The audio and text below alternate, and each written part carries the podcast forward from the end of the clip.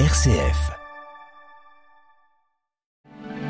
La matinale RCF, le grand invité. Il est l'heure de notre grand invité. Bienvenue à vous qui venez de nous rejoindre ce matin. L'homme qui nous accompagne a été député, maire du 13e arrondissement, garde des Sceaux, ministre de la Culture et enfin défenseur des droits. Bonjour Jacques Toubon. Bonjour. Merci d'être avec nous ce matin dans la matinale RCF. Vous publiez un ouvrage qui s'intitule Je dois vous dire. C'est aux éditions Stock. Juste avant de, prendre le temps de nous plonger dans, ce livre, Jacques Touban, une décision à Grenoble est en train de faire polémique depuis, depuis quelques jours. La question du port du burkini dans les piscines municipales grenobloises provoque des remous. Ce lundi, les élus de Grenoble vont se prononcer pour ou contre ce nouveau règlement des, piscines autorisant le port de ce maillot de bain couvrant euh, une partie du corps des, femmes musulmanes. Euh, quel regard, Jacques Toubon, l'ancien défenseur des droits, porte sur cette volonté du maire de Grenoble, Éric Piolle? Euh, le, défenseur des droits a eu l'occasion de, trancher ce genre de questions euh, non pas pour des piscines, mais pour des espaces publics comme des baignades par exemple. Et euh, il a dit que euh, dans ces circonstances, il, n'y avait pas lieu d'interdire cette, tenue. Et c'est un peu la même décision que celle que nous avions prise, vous vous en souvenez, pour les, les mères qui accompagnent des enfants et qui sont à la sortie de l'école et qui sont voilés, si vous voulez, et qui et on dit il n'y a pas de raison à ces mères de venir chercher leurs leur gosses.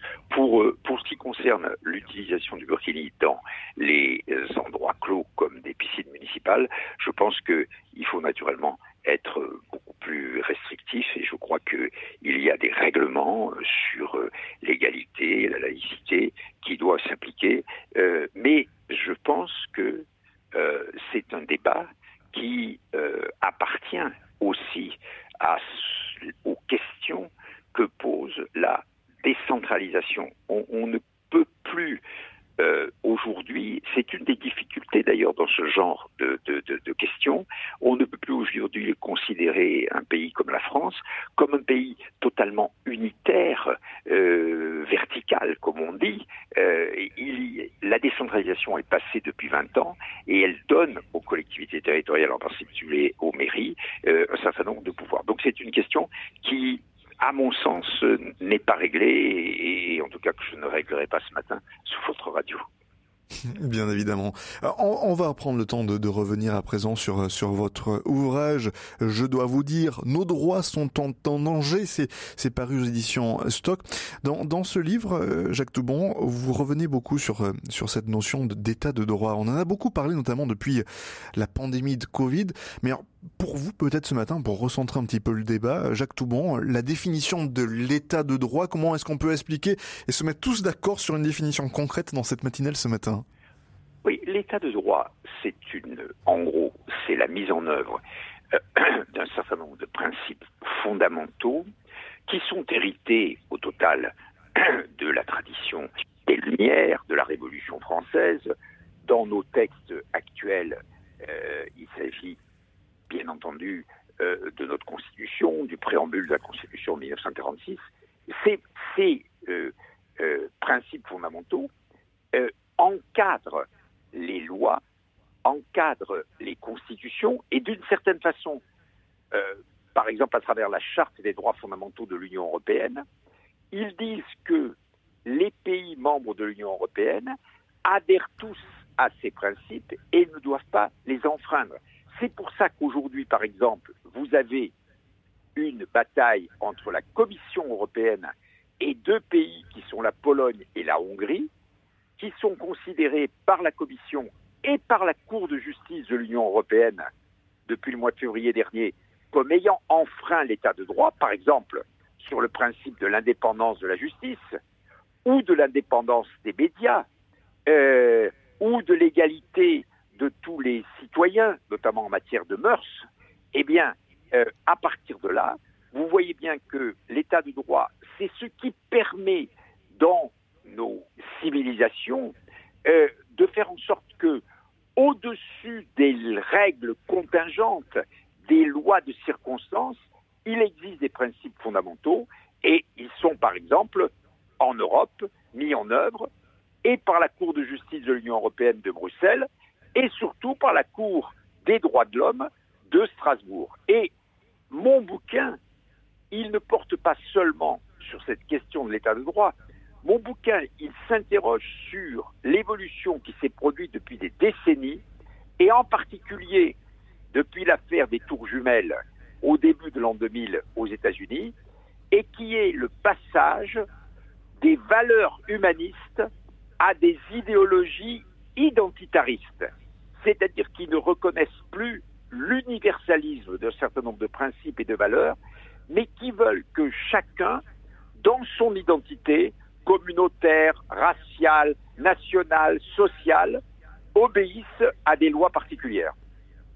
Oui, au fond, c'est un chapitre qu'on tourne dans notre histoire, quasiment une croix sur, sur 200 ans d'histoire, un déclin, en fait, d'une certaine façon, dans notre état de droit. En tout cas, sur, eux, je dirais, en tout cas, sur 70 ans, si vous voulez, parce que le, un des grands moments, un des grands moments a été euh, la fin de la Deuxième Guerre mondiale, avec, dans notre pays, 44-45, le Conseil mmh. national de la résistance, toutes les réformes qui ont été faites, notamment les réformes sociales fondamentales qui ont été faites par le gouvernement provisoire du général de Gaulle, puis ensuite le procès de Nuremberg, qui a justement fixé, face à la barbarie nazie, euh, qui a fixé ces, ces, principes que tout le monde applique, qui ont donné lieu ensuite au début des années 50 à la Convention de Genève sur le droit d'asile, puis à la, à la création du Conseil de l'Europe, de la Convention européenne des droits de l'homme, de la Cour européenne des droits de l'homme. Et ce que je dis, moi, c'est que ces, ces décennies-là, j'ai peur qu'elles soient en train de s'achever quand je vois le monde tel qu'il est depuis 10 ou 20 ans et où tout le monde, d'une certaine façon, s'est aligné sur le Patriot Act américain après l'affaire des tours jumelles. Et dans ce Patriot Act, c'est clair que les Américains, un peu comme la tortue qui, devant l'incendie, s'enferme sous sa coquille sans se rendre compte qu'elle va être brûlée si elle ne, bouge pas, eh bien, euh, se sont enfermés dans une loi qui a été ensuite reproduite dans beaucoup de pays d'hémisphère nord, qui privilégie la sécurité par rapport à la liberté. Est-ce que ça veut dire, Jacques Toubon, que d'une certaine façon, c'est la fin de, l'égalité, de la fraternité, ces deux mots qui sont dans la devise de la République française? C'est ça qui est en cause. Parce que ce que, ce que je, je, je, montre en particulier, c'est que euh, ces idéologies identitaires, ces comportements, ces politiques identitaires, elles vont d'abord contre l'égalité. J'en prends un exemple qui n'est pas éloigné, qui n'est pas exotique. La, la Hongrie, la Hongrie, M. Orban a fait des lois qui donnent des droits aux Magyars qui ne sont pas accordés aux autres.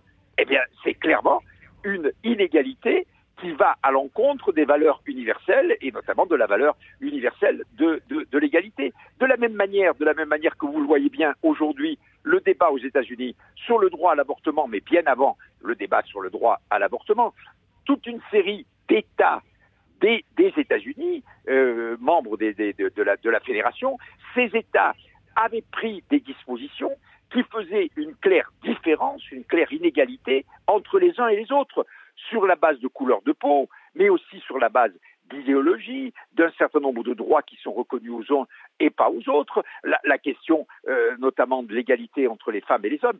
Et ça, c'est quelque chose dont on ne se rend absolument pas compte. Et c'est pour ça que je pousse en quelque sorte ce cri d'alerte, je dois vous dire, parce qu'on ne se rend pas compte, on est indifférent. Beaucoup de gens ne, voient pas ce qui a été conquis, si j'ose dire, depuis 100 ans ou 70 ans, et qui peut être remis en cause aujourd'hui. Et je pense que c'est la responsabilité euh, euh, d'hommes ou, ou, de femmes qui ont mon expérience, vous l'avez rappelé tout à l'heure, une très longue expérience, et qui font que, euh, pour des raisons d'âge, je ne suis plus actif, mais je peux dire des choses.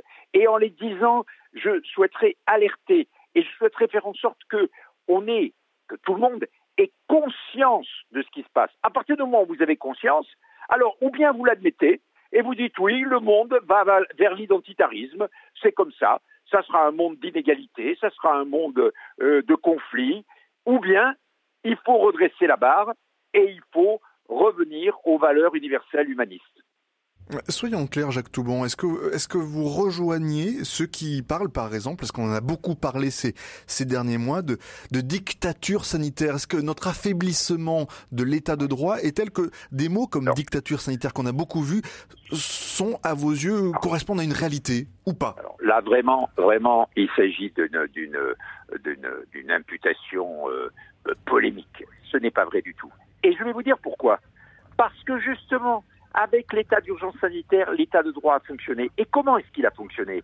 Il a fonctionné parce qu'il y avait des juridictions, et en particulier la juridiction administrative, le Conseil d'État, qui ont régulé sur la base des principes fondamentaux un certain nombre de dispositions de caractère législatif ou réglementaire que le pouvoir voulait mettre en place, le, gouvernement voulait mettre en place euh, à partir de, l'état d'urgence. Et c'est ça qui est intéressant, c'est on se rend bien compte qu'il y a un déclin de l'état de droit, je le dis, mais il y a en même temps une sauvegarde de l'état de droit à, à, travers un certain nombre de procédures, notamment les procédures de la juridiction administrative ou de la juridiction judiciaire, d'ailleurs, de la Cour de cassation. Et Là, on, a véritable. Je, prends un exemple que, j'ai vécu moi dans le mon, exercice de défenseur des droits. Nous avons obtenu, par exemple, de la Cour de cassation qu'elle condamne la fessée. C'est-à-dire qu'aujourd'hui, dans notre pays, on applique enfin la Convention internationale des droits de l'enfant, qui, depuis maintenant plus de 30 ans, interdit d'administrer la fessée. Eh bien, il a fallu des procès. Il n'a pas eu que la Cour de cassation prenne une décision au plus haut niveau il y a quelques années. Et aujourd'hui, la PC est effectivement interdite, euh, à la fois dans le cadre familial et dans le cadre euh, euh, scolaire. voilà ce, ce, qui s'appelle la réalité de l'état de droit. Comme je le dis toujours, l'état de droit, c'est pas une chose qui est dans le ciel pour les anges. L'état de droit, c'est ce dont nous vivons aujourd'hui dans notre vie de tous les jours, ce matin à 8h20. Jacques Touban, dans les 30-40 secondes qui nous restent, est-ce que l'éducation aujourd'hui, justement, c'est une valeur qui peut nous permettre de d'aider à préserver cet état de droit? Euh, Je l'ai dit en conclusion de mon livre, l'une des solutions, c'est naturellement l'éducation et la formation. Aujourd'hui, trop de gens ne se rendent pas compte de ce dont il s'agit. Il faut donc attaquer à la base par l'éducation. Et une des propositions que je fais, par exemple, c'est qu'il faudrait qu'il y ait, comme il y a des Erasmus pour les différentes disciplines universitaires, il faudrait un Erasmus de l'instruction civique. Parce que dans le cadre de l'Union européenne, il faut que nous appelions tous de nos différentes institutions et des principes de l'état de droit. Je pense que ce serait un très grand progrès si tous les collégiens, tous les lycéens pouvaient accéder au même niveau de connaissance des mmh. principes de l'état de droit dans un continent aussi cultivé, aussi civilisé, aussi avancé que euh, l'Union européenne, et malgré ce qui se passe aujourd'hui en Ukraine, mais qui est aussi, on le voit bien, une bataille entre l'état de droit et la négation de l'état de droit. Merci beaucoup Jacques Touban d'avoir pris le temps de nous accompagner ce matin. Je rappelle le titre de votre ouvrage Je dois vous dire, nos droits sont en danger. C'est paru aux éditions Stock. Belle journée à vous.